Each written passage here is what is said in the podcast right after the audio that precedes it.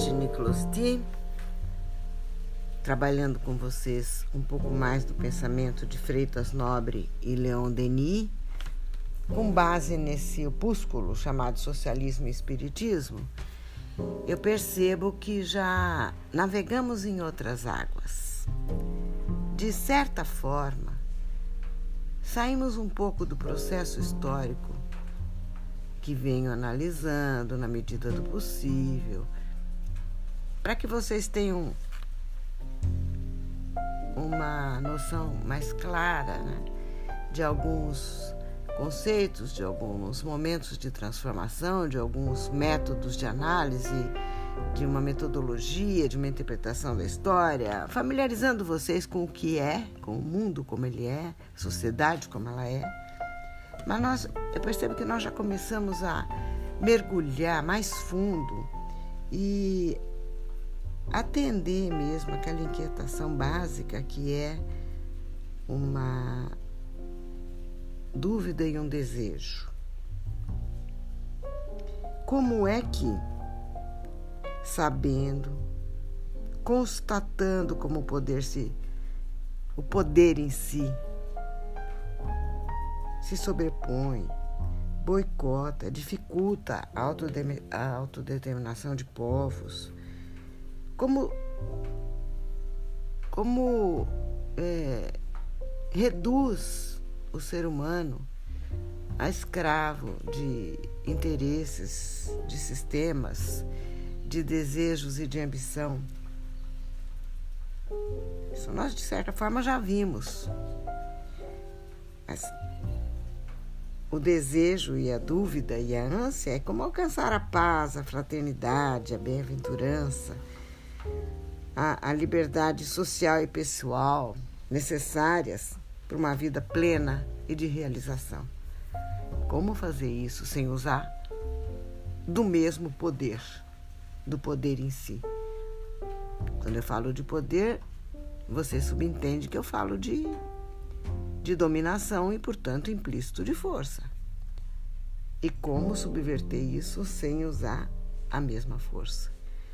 É, eu coloco dessa forma porque ao longo da, do processo histórico, em muitos, muitas sociedades, nós vimos e eu apontei e vocês acompanharam pensando comigo como a força se contrapõe a outra força e, e, a uma outra resistência armada e a força de dominação e as revoltas, enfim.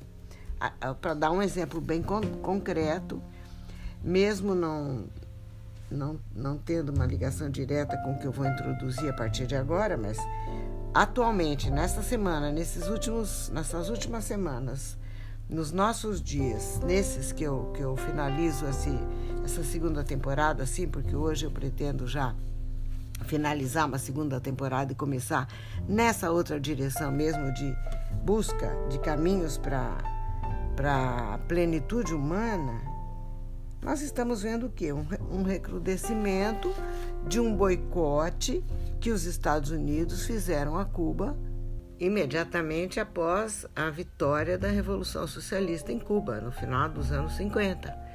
Eu era muito jovem, mas aquilo já me impressionou muito, e no tempo da faculdade eu me lembro perfeitamente de ter ficado muitíssimo impressionada com a história do Che Guevara, do Fidel, do Fidel Castro e a guisa de curiosidade, é, eu me lembro e conto a vocês que fiz uma viagem à Argentina é, por volta de 1967, por aí, é, com todo um grupo da faculdade, e lá eu descobri um livro chamado O Diário do Che, que eu trouxe escondido, bem escondido mesmo comigo no, no corpo, porque aqui no Brasil não se podia publicar nada. É, não sei como que na Argentina também, que a situação não era muito diferente naquela época. As garras do imperialismo americano, a, a águia americana, né? Agarrava todos os, os espaços na América Latina que, que pudessem ser controlados para impedir que tivessem posições políticas contrárias a, ao liberalismo americano, do imperialismo americano. Né?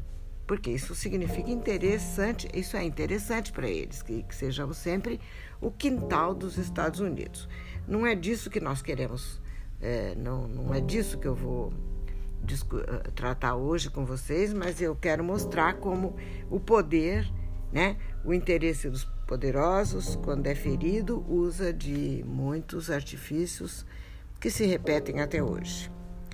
Desde de tratar o diferente como bandido, como eu já comentei em episódios anteriores, e até é, boicotar mesmo, bloquear acesso a bens necessários, a bens, a importação de produtos que sejam necessários para a sobrevivência desses povos. É, claro que vocês por si só podem procurar conhecer os episódios mais recentes do, da reedição do boicote americano, do bloqueio americano à ilha de Cuba, né? E como não é esse o nosso tema hoje, eu vou resistir à tentação de falar disso, rememorar tudo que já se passou lá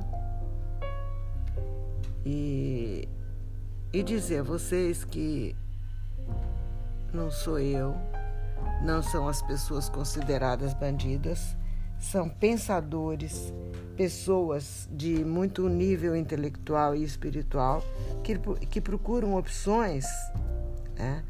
de como, de como, de que forma a humanidade pode se afirmar como os países podem ter direito à própria soberania, à própria autodeterminação, sem a interferência tão nociva do imperialismo americano. É disso que nós estamos falando nesse momento, nós do mundo ocidental. E como eu vou a partir de agora tratar, é, de buscar ajuda mesmo, de, de colaboradores que possam falar de todas as tentativas que o ser humano faz para alcançar a sua realização, a sua plenitude humana, a sua bem-aventurança moral, espiritual, afetiva Há caminhos os mais diversos. Eu não sou especialista em nenhum deles, mas eu vou usar justamente as palavras de quem entende, de quem estudou profundamente o assunto. Por isso, eu lerei muitos trechos e convidarei pessoas a partir de agora, numa terceira temporada, para que possam nos ajudar na tentativa de compreender tantas e tantas e tantas vias né, já tentadas pelo ser humano para que a bem-aventurança e a plenitude aconteçam.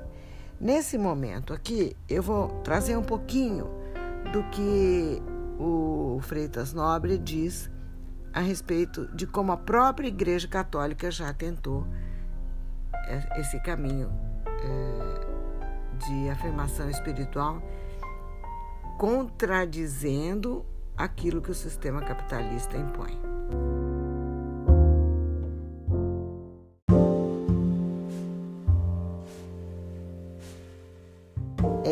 Falando do, do que pensa o Freitas Nobre, eu vou ler apenas alguns trechos aqui, vou abrir aspas e vou ler mais alguns trechos do que ele diz, porque a partir de agora eu vou recorrer mesmo, como disse, muito ao pensamento de outros.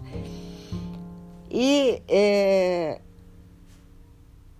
no próximo episódio a gente já começa com uma série nova, tá? Que vai ser ainda mais baseado em contribuições de outros pensadores. Então, abrindo aspas ainda para o Freitas Nobre. A substituição de um sistema social por outro não foi a solução porque o que se faz necessário é uma ordem social baseada na fraternidade e no amor ao semelhante.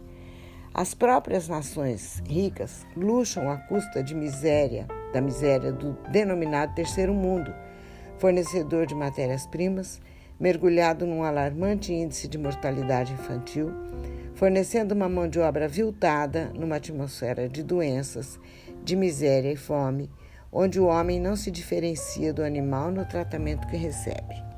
Por isso, Kardec pôde comparar as nações aos homens quando advertiu que se elas seguissem o preceito de não fazer às demais o que não desejassem que lhes fizessem, o mundo viveria sob o signo da paz e do progresso. Vencido o egoísmo, será mais fácil extirpar as outras paixões que, cor que corroem o coração humano, lembra Leon Denis.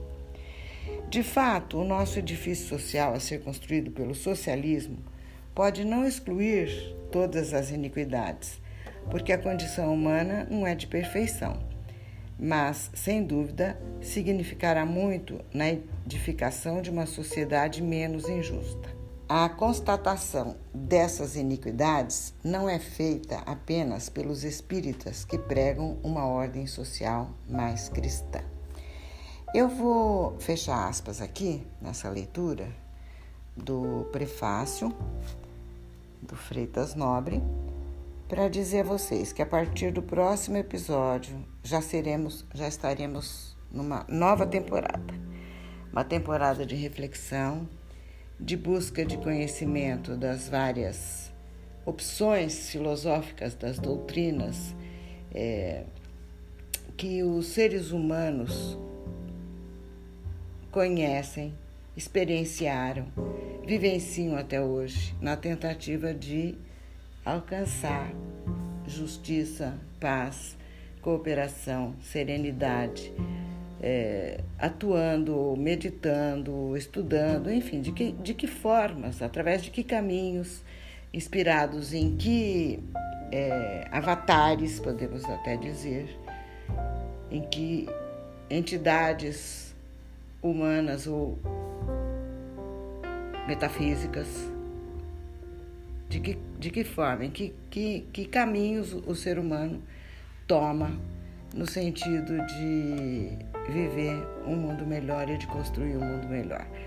A mim me, me intriga um pouco a ideia de que uh, o paraíso seja apenas algo para além desta, desta vida. Eu creio sinceramente que os seres humanos, vivendo fraternidade, serenidade, paz, e cooperação podem construir, sim, um, uma forma de vida na Terra que seja muito mais próxima do paraíso sonhado.